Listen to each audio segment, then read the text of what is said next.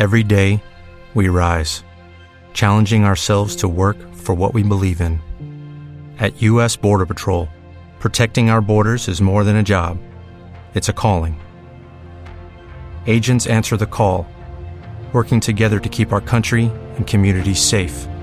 If you are ready for a new mission, join U.S. Border Patrol and go beyond. Learn more at cbp.gov/careers.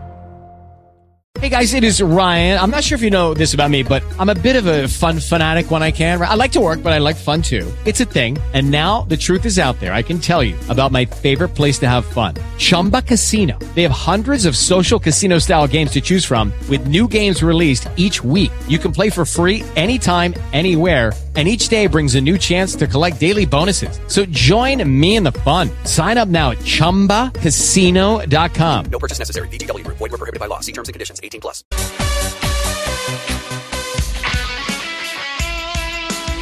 Radio Marca se emociona. El deporte es nuestro. Radio Marca. Ràdio Marca Barcelona també és a internet. Escolta'ns en directe des de radiomarcabarcelona.com. La web de la ràdio dels esports.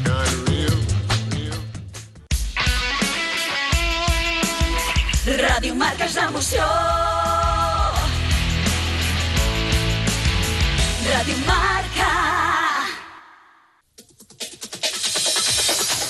A Ràdio Marca Barcelona, Catalunya Futbol, amb Ricard Vicente. Senyores, senyors, què tal? Molt bona tarda, benvinguts a una nova edició del Catalunya Futbol, divendres 30 d'octubre del 2020. Des d'ara i fins a les 3 de la tarda, les informacions i els protagonistes del futbol territorial català amb Jordi Vinyals, a la direcció tècnica i control de so, amb el suport de Manel López i el treball de redacció i producció de Marc Pena i Marta Manuel. El Covid es fa sentir en el futbol català. A les restriccions anunciades ahir, avui coneixem més casos en el Llagostera, de segona divisió B, el Guineueta, de primera divisió catalana, i en el Cerdanyola i l'Europa Juvenils, de divisió d'honor. Pel que fa a les restriccions de competició i entrenaments en l'àmbit territorial, hem fet un recull de veus que ens exposaran les seves valoracions. I a tot això que una part del nostre futbol continua actiu. És el que correspon a les categories estatals. Repassarem el cap de setmana pel que fa a la segona divisió B, tercera divisió, primera femenina, divisió d'honor juvenil i Lliga Nacional Juvenil. Ahir ens vam quedar sense temps per parlar amb Miki Poveda, jugador de l'Europa lesionat de gravetat al genoll dret. Avui parlarem amb ell. Catalunya Futbol, amb el suport de la Federació Catalana de Futbol. Cambia la grada por el banquillo. Conviértete en entrenador de fútbol. CENAFE convoca el curso oficial de técnico deportivo grado medio y superior en fútbol, nivel 1, nivel 2 y nivel 3 en Barcelona. Haz tu sueño realidad con la enseñanza de los mejores expertos en formación. Curso avalado por el Ministerio de Educación y por la Real Federación Española de Fútbol. Clases semipresenciales, matriculaciones abiertas hasta el domingo 1 de noviembre incluido. Inscríbete en cenafe.es.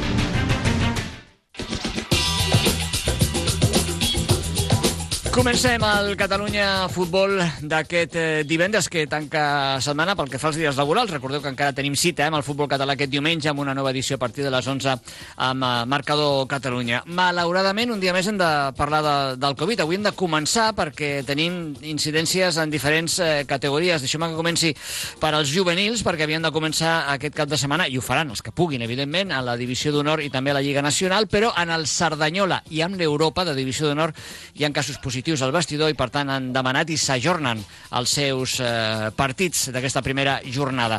També hi ha un equip de primera catalana sense incidència a la competició, perquè, com sabeu, estan aturades en aquesta categoria. Doncs la Guineueta també ha anunciat eh, diferents positius en el seu vestidor i avui hem conegut que el Llagostera, equip de la segona divisió B, mitjançant un comunicat ha anunciat que també eh, té un positiu en el seu vestidor. Presidenta del Llagostera, Isabel Tarragó. Isabel, què tal? Molt bona tarda. Hola, bona tarda. Abans que res, com esteu, Isabel? Bé, bé, de moment, bé, esperant els resultats de totes les PCRs que van fer en el dia d'ahir. Molt bé. Eh, Com es detecta aquest positiu? Era també a través del resultat d'una prova? Uh, no, de fet, bueno, uh, van, van notar doncs, ja símptomes, a la que van donar algun símptoma doncs, ja, ja van confinar el jugador a casa i, evidentment, ràpidament no es va fer la prova i bueno, al final va donar positiu. Mm. I vosaltres complint el protocol de la Federació Espanyola i de les autoritats sanitàries, doncs eh, crec que ja tota la plantilla ha passat també per les PCRs i em diries que esteu esperant els resultats, Isabel? Sí, sí, sí. El, el confirmar doncs, el positiu ahir, doncs, al matí, ahir a la tarda vam, vam sol·licitar PCRs per, per tot el plantilla i cos tècnic i avui durant la tarda doncs, tindrem el, els resultats. Molt bé. Eh, L'equip, lògicament, ha aturat la seva activitat, entenc, el primer equip. Sí, sí, encara que, de fet, encara que donguessin negatius totes les PCRs doncs, que vam fer ahir, eh, des dels serveis metges sí que ens han dit que, que els contactes estrets doncs, hem estat 10 dies confinat a casa. Uh -huh. Per tant, bueno, esperem que surtin tots negatius i esperarem aquests 10 dies. Bé, això seria una circumstància que sigui tots negatius, és un desig, evidentment, eh, i un bon resultat de salut. Eh, la conseqüència esportiva eh, és això, amb aquest aïllament obligatori, eh, ja us heu posat en contacte amb la Federació Espanyola demanant l'ajornament eh, d'aquest partit, d'aquest cap de setmana, i em sembla que també del següent. Sí, sí, la veritat és que hem demanat els dos, més que res perquè durant aquests 10 dies doncs, ens entren els dos partits, no? Per tant, doncs, ja, ja ens hem avançat i hem demanat la, l'ajornament de- d'aquestes dues properes jornades. Mm -hmm. eh, bé, teniu resposta ja, almenys de la primera d'aquest cap de setmana, encara que cau pel seu pes, no? ja s'ha fet en altres partits, que, que serà que sí, que, que s'ajorna el partit. No, de moment encara no, no ens han contestat, però entenem que, que, que serà positiva, és afirmativa. Bueno, eh, doncs el nostre desig eh, d'una recuperació absoluta d'aquest eh, positiu, de que no n'hi hagin més i que bé, doncs es compleixi amb la quarantena i esportivament tingui les eh, menys conseqüències possibles, amb una setmana feliç no, pel, pel Llagostera, per la classificació per les semifinals de la Copa Federació i per la classificació per la Copa del Rei. Sí, la veritat és que, que sí, no vam passar d'un extrem a l'altre, no gairebé, de, de la felicitat doncs, de, de passar eliminatòria i poder entrar a la Copa del Rei doncs, a la preocupació no? de, de, del tema metge. Però bé, són coses que em sembla que, que ens haurem d'anar acostumant tots plegats i intentar de fer bondat i intentar que sigui el, el mínim possible. Isabel Tarragó, presidenta de la Unió Esportiva Llagostera, gràcies per atendre'ns i milloria per tots. Una abraçada i molt bona tarda. Gràcies a vosaltres, una abraçada. Soc de tatus, veterinari, vegà, instructor d'esquí bateria. I vull una app que sigui com jo, que a més d'ajudar-me a gestionar els diners, em permeti viure experiències úniques, com conèixer els meus ídols o viatjar pel món. Una app per compartir-ho tot amb els meus amics, fins i tot els millors concerts. Descarrega't l'app i descobreix el nou Imagine. Informa't a imagine.com. Imagine Tech S.A. Agent de CaixaBank S.A. Imagine, marca comercial d'Imagine Tech S.A. Seguim endavant. Ahir coneixíem les restriccions. En hora del programa escoltàvem a la consellera de Presidència, Meritxell Budó, anunciant que en l'àmbit esportiu doncs, es continuava sense poder jugar en les categories territorials i, a més a més, s'afegia que no podia haver-hi públic en les de categoria estatal i s'anul·laven els entrenaments i tancament de les instal·lacions esportives. Nosaltres hem volgut eh, pulsar una mica l'opinió del futbol català amb uns presidents que tenen recorregut, tots ells corresponen a clubs de la primera divisió catalana afectats perquè no poden competir, perquè també tenen futbol base. Què els hi semblen aquestes noves restriccions? Escoltem en primer lloc a Raül Soto, president del Parets.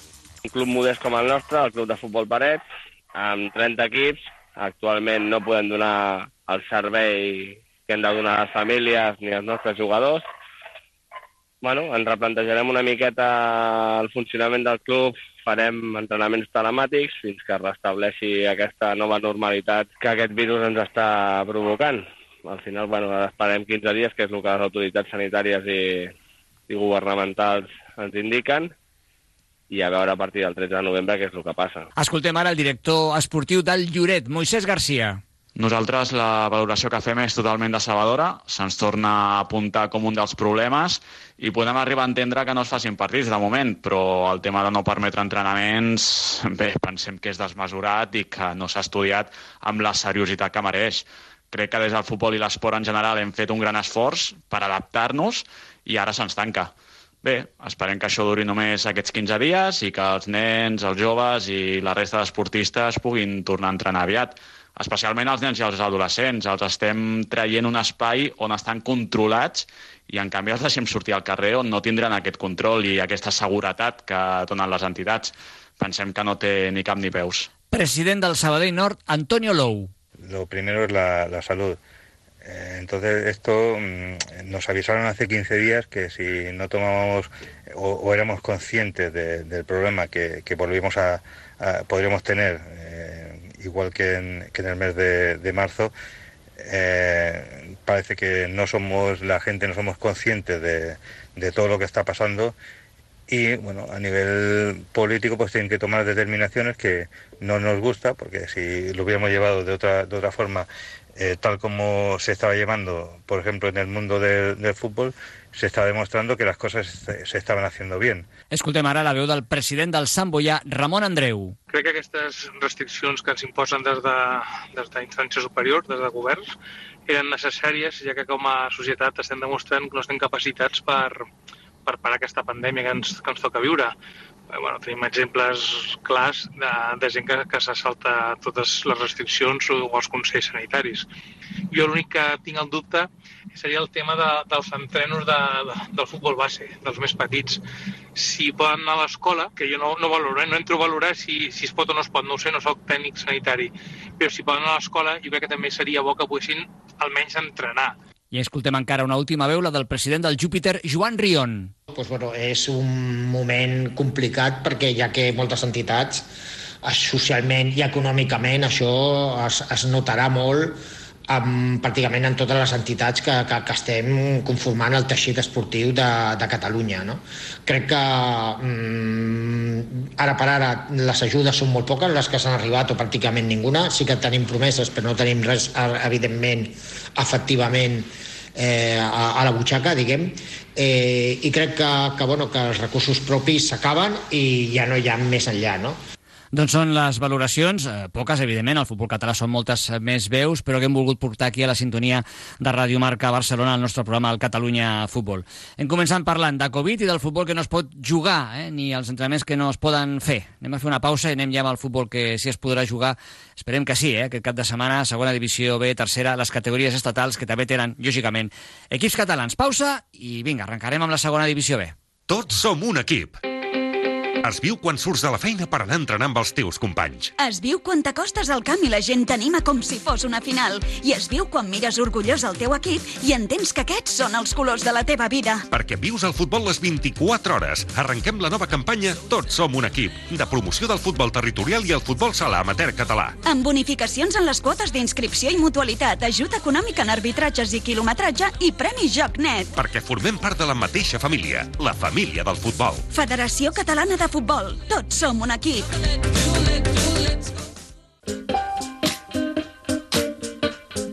Canviem d'arguments informatius i entrem ja en matèria futbolística, el que serà pròpiament la disputa de partits, perquè, recordem, eh, encara hi ha futbol, gràcies a Déu, eh, tenim segona B, tenim tercera, tenim Lliga Iberdrola, tenim també Divisió d'Honor Juvenil i Lliga Nacional que s'incorporen aquest cap de setmana. Anem amb la jornada, la tercera, la segona Divisió B, on estan agrupats els catalans, Nàstic de Tarragona, Olot, Barcelona B, Prat, Cornellà, Andorra, Llagostera, l'Hospitalet, aquest partit, com sabeu, ja ha ajornat, ho hem comentat amb la presidenta, per casos de Covid en el vestidor del Llagostera, amb la presidenta Isabel Tarragó a l'inici del nostre programa, i Badalona, Lleida Esportiu, un cap de setmana, tercera jornada, on descansa l'Espanyol B, que és el líder o colíder, té 4 punts, també 4 punts té el Badalona, amb 3 el Barcelona B, 3 l'Hospitalet, amb 3 punts el Prat, amb 2 l'Andorra, amb un punt Llagostera i Nàstic de Tarragona, amb 0 punts Olot, Lleida Esportiu i Cornellà.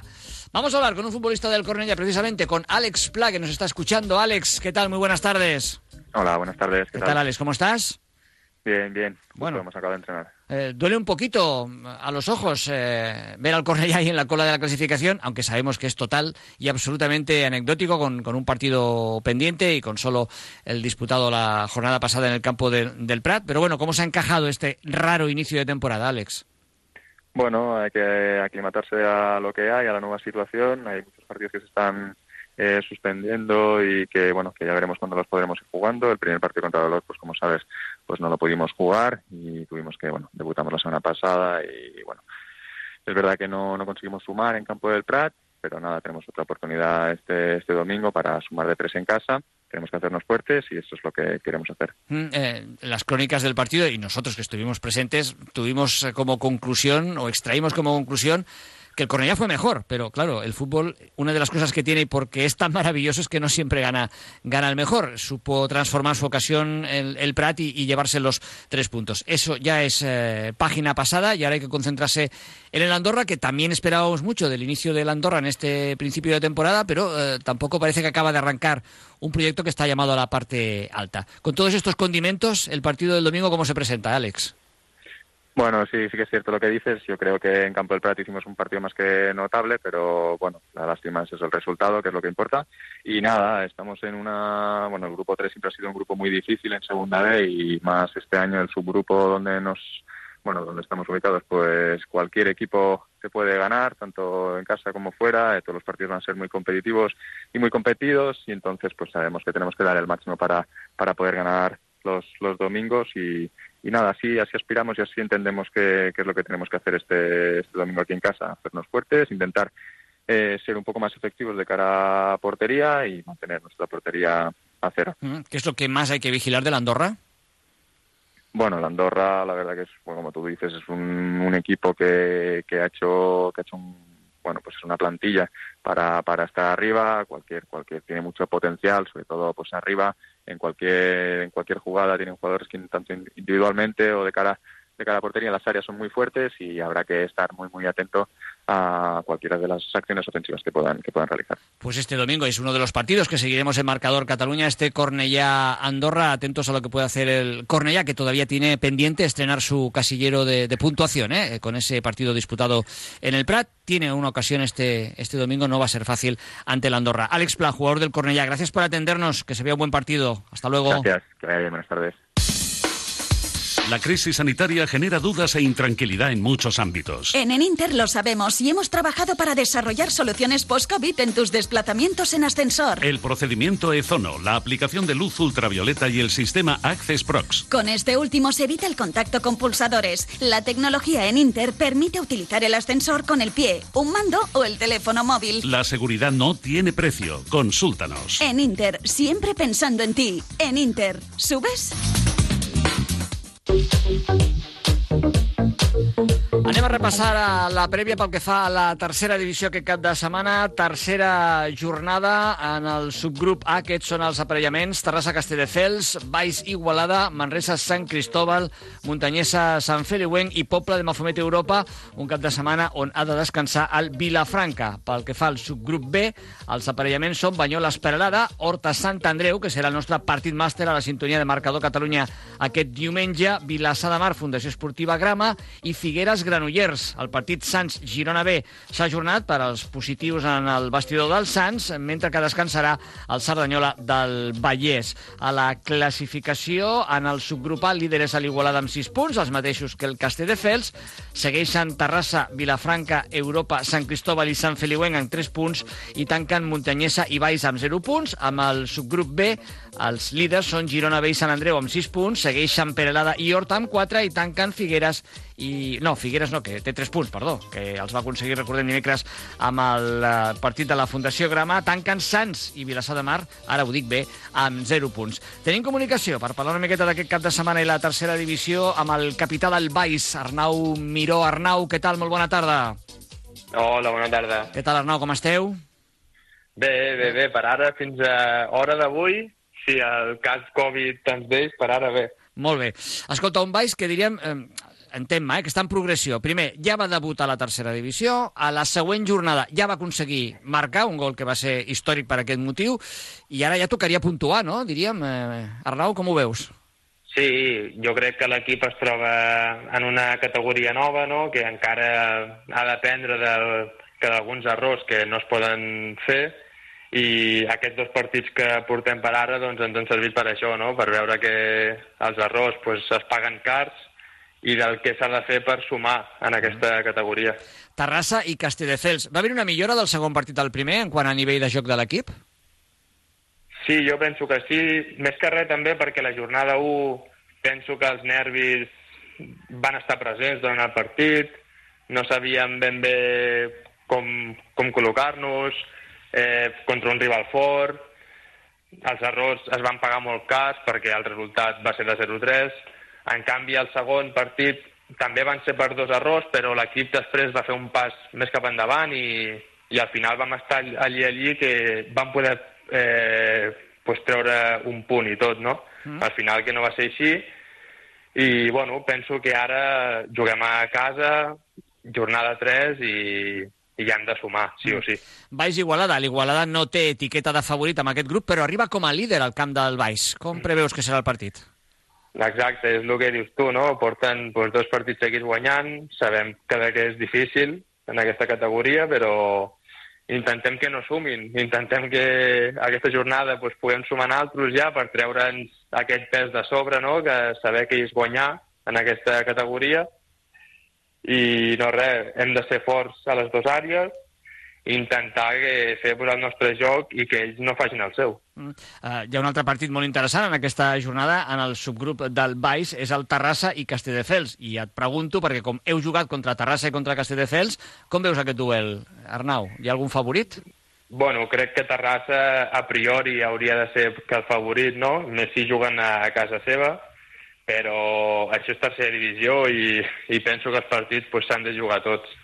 Us veieu competitius en aquesta categoria? Dóna de si dos jornades per veure que el Baix mm, pot realment eh, no estar en la zona més baixa de la classificació? Sí, sí, sí, que jo estic convençut que l'equip pot competir contra qualsevol equip.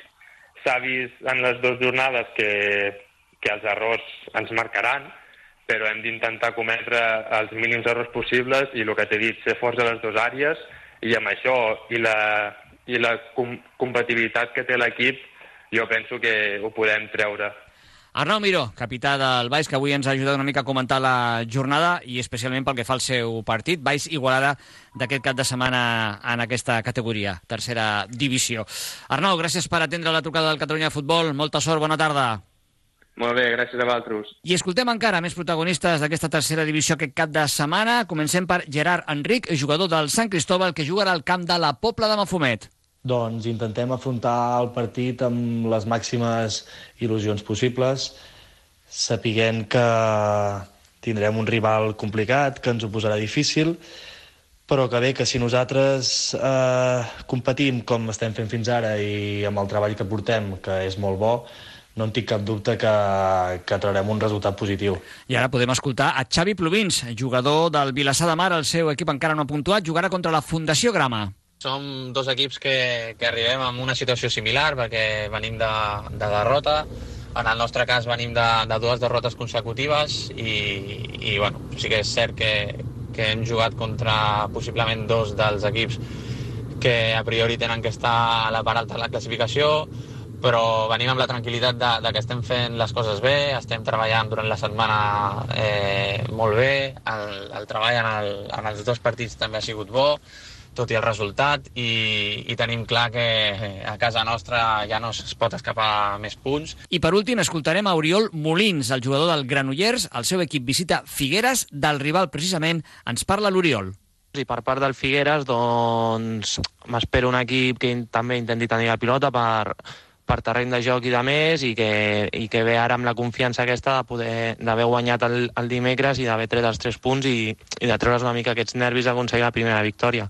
Però bueno, ja et dic, nosaltres anem ja a, a treure els tres primers punts d'aquesta temporada i sortirem a per totes. El nostre partit màster aquest diumenge a Marcador Catalunya en aquesta categoria, la tercera divisió, des del Feliu i Codina serà Horta Sant Andreu. Vam començar a guanyar des de casa, als hospitals, als supermercats, als balcons. Ara estem preparats per continuar guanyant, però aquest cop des de la pista, el pavelló, el gimnàs, la piscina, el carrer, perquè tots ens hi juguem molt. Fem-ho bé. Un país, un equip. Generalitat de Catalunya, 7 milions i mig de futurs. Anem ara amb la primera divisió femenina, quarta jornada la que es disputarà aquest cap de setmana amb aquests aparellaments. Demà dissabte eh, s'avancen molts partits, entre d'ells els dels equips catalans. El Barça jugarà al camp del Betis i l'Espanyol rep a l'Eibar, tots dos a les 12 del migdia. També demà dissabte, Deportiu a Banca Santa Teresa, Madrid, Real Societat i València, Atlètic de Bilbao. El diumenge 1 de novembre, els quatre partits restants, Rayo Vallecano Tenerife, Sevilla Sporting de Huelva, Llevant Real Madrid i Atlètic de Madrid Logroño. Recordem que la classificació líder és el Barça amb 9 punts, Atlètic de Madrid i Atlètic de Bilbao 7 punts, amb 6 Real Societat, Madrid i Espanyol. I tanquen amb 0 punts Rayo Vallecano, Deportivo Abanca i Sporting de Huelva. Anem a escoltar l'opinió de la jugadora de l'Espanyol Laura Fernández a la represa de la competició, rival demà dissabte al matí, l'Eibar. pues somos conscientes que Leibar va a venir aquí a, a, ganar, a llevarse los tres puntos o a sacar un empate y somos conscientes de que al final tenemos que aprovechar que estamos con nuestra gente y preparar el partido como lo estamos haciendo durante esta semana e intentar llevarnos los tres puntos y estoy convencida de que vamos a, a sacar buen resultado seguro. Aquest cap de setmana també comencen les categories nacionals de futbol juvenil, la Divisió d'Honor i la Lliga Nacional. És la primera jornada i se salven, eh, de moment de les eh, restriccions, aquí que comença el futbol juvenil i atenció perquè hi ha incidències, eh, ja que el eh, Europa i el Cerdanyola de Vallès es troben amb casos de positius i, per tant, no podran disputar s'ajorna aquesta primera jornada per ells. En el subgrup A, Atlètic Villacarlos Espanyol, Barcelona Mallorca, Dam Girona i Cornellà Penya Raval. Com dèiem, ajornat al San Francisco a Europa. Mentre que en el subgrup B, Sabadell Miralbueno, Javac Terrassa, Nàstic de Tarragona, Lleida Esportiu Osca i Estàdium Casablanca. Real Saragossa s'ajorna el partit entre el Cerdanyola del Vallès i l'Ebro. D'aquests partits escoltem la veu del tècnic del espanyol Luis Blanco, que visitarà Menorca per enfrontar-se a l'Atlètic Villacarlos. Y nos esperamos un rival en un contexto muy, un campo muy, muy, muy, muy pequeño, donde seguramente haya muchas situaciones individuales, muchas situaciones de, segun, de, segunda acción, mucho balón parado. Son cosas que estamos trabajando durante la semana y nos hemos adaptado un poco a esa situación. Pero bueno, nosotros como siempre, ¿eh? al final es eh, mostrar nuestro juego, nuestro modelo, eh, nos da igual en qué campo jugamos, tenemos que salir a ganar, a competir i a seguir mejorando. Aquest diumenge, a la sintonia de Marcador Catalunya, visitarem la categoria juvenil Lliga Nacional, visitarem Santa Coloma en el duel que enfrontarà la Fundació Esportiva Grama amb el Mataró. Cambia la grada por el banquillo. Conviértete en entrenador de fútbol. CENAFE convoca el curso oficial de técnico deportivo grado medio y superior en fútbol, nivel 1, nivel 2 y nivel 3 en Barcelona. Haz tu sueño realidad con la enseñanza de los mejores expertos en formación. Curso avalado por el Ministerio de Educación y por la Real Federación Española de Fútbol. Clases semipresenciales, matriculaciones abiertas hasta el domingo 1 de noviembre incluido. Inscríbete en cenafe.es. I ara el Catalunya Futbol, eh, deixeu-me saludar el següent protagonista. El partit Europa-Vilafranca mm, va donar moltes coses i alguna d'elles eh, lamentablement eh, negativa. Dimarts parlàvem amb el que els nostres companys consideraven l'heroi del partit, el Toni Casamajor, el porter del Vilafranca, que va arribar a aturar dos penals, però també ens parlàvem eh, i, amb cert alarmisme de la lesió d'un futbolista de l'Europa que va ser de... retirat eh, del terreny de joc amb, amb llitera i després va marxar amb ambulància per ser atès. Eh, és el Miqui Poveda, el que volem saludar. Miqui, què tal? Molt bona tarda. Bona tarda. Com estàs, Miqui? Bueno, ara ja estic una mica millor, assimilant ja la notícia, la mala notícia, i res, intentar enfocar-ho de la millor manera possible, positivament, i, i res, de cara ja a recuperació. Mm. Eh, I la pitjor notícia és el que ens temíem, però bé, s'havia de confirmar amb totes les proves mèdiques, és genoll Sí. dret, trencament del creuat, menisc, en fi, una lesió important de genoll, eh?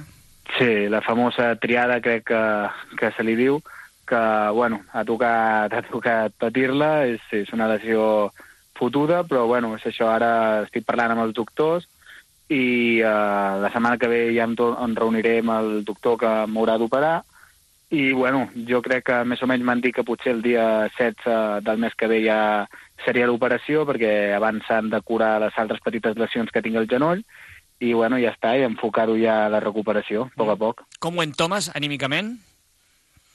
Anímicament, bueno, tinc sort que mentalment sé controlar bé les emocions i, i crec que no, no serà cap problema per mi, però en el primer moment és fotut, però bueno, ara ja intento, diguéssim, pensar en coses positives, enfocar-ho de la millor manera possible i intentar distreure amb altres coses i ja està, i no queda una altra. Mm. No havies tingut cap lesió important abans, eh?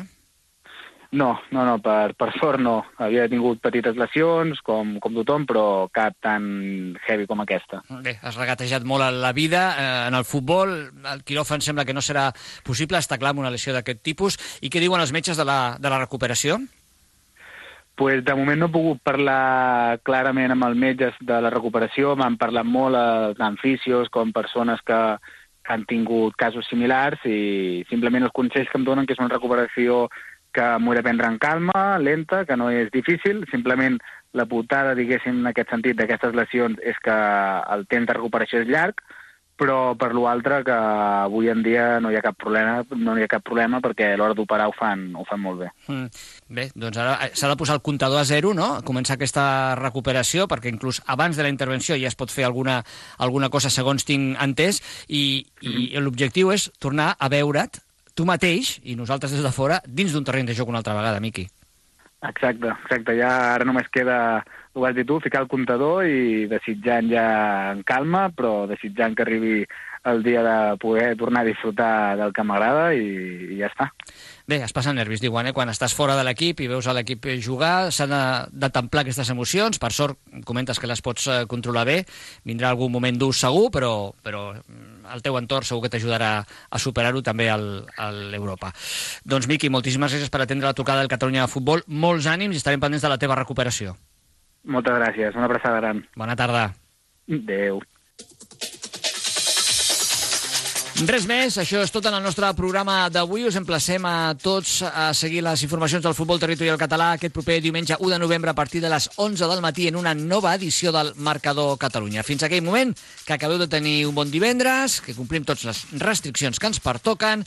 Bon cap de setmana. Adéu-siau.